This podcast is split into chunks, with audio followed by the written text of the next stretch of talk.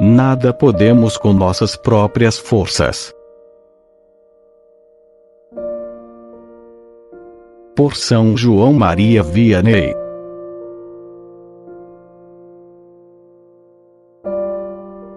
As tentações são necessárias para que possamos perceber que não somos nada por nós mesmos.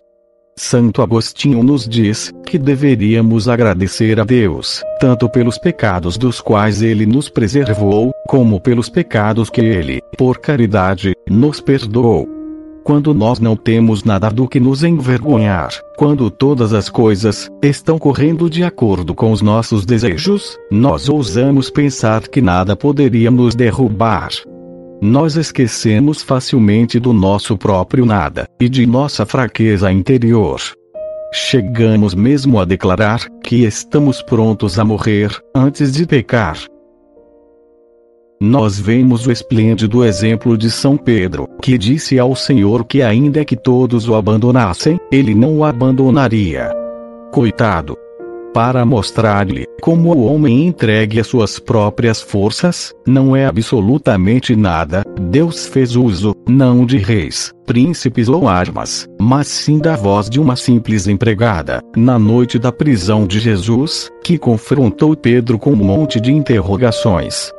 E nesse momento, Pedro afirma que nem sequer conhecia o Senhor, e fez de contas que nem sabia do que ela estava falando.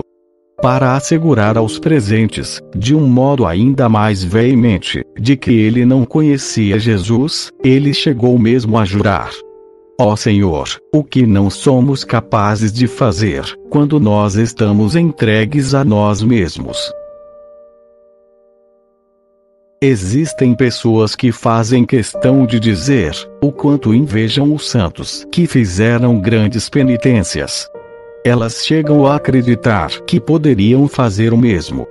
Às vezes, quando lemos sobre a vida de alguns mártires, pensamos que estaríamos prontos para sofrer tudo o que eles sofreram por amor a Deus.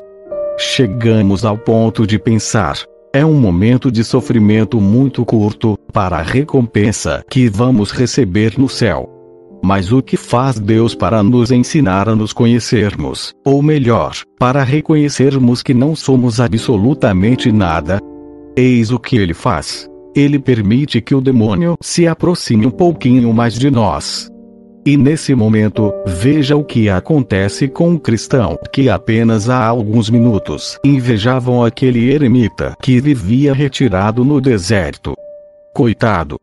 Uma leve dor de cabeça, a simples espetada de um espinho, o faz-se condoer todo por si próprio. Não importando quão grande e forte ele possa aparentar. Ele se irrita, reclama da dor, Há poucos momentos atrás, estava disposto a fazer todas as penitências dos monges do deserto, e agora, o menor contratempo o faz cair no desespero. Agora vejamos esse outro cristão, que parece querer entregar toda a sua vida a Deus. Que possui um ardor, que tormento algum poderia apagar um pequeno escândalo, uma palavra de calúnia, e até mesmo uma fria indiferença ou uma pequena injustiça cometida contra ele, uma gentileza retribuída com ingratidão, imediatamente desperta nele todos os sentimentos de ódio, vingança e descontentamento, a ponto de frequentemente ele desejar nunca mais ver o seu próximo, ou pelo menos tratá-lo de um modo frio, de forma a demonstrar o quanto aquela pessoa o ofendeu. E quantas vezes isso se torna o seu primeiro pensamento ao acordar, assim como o pensamento que sempre o impede de dormir em paz. Coitado! Meus caros amigos, nós somos umas coisas pobres, e por isso deveríamos contar muito pouco com nossas próprias resoluções.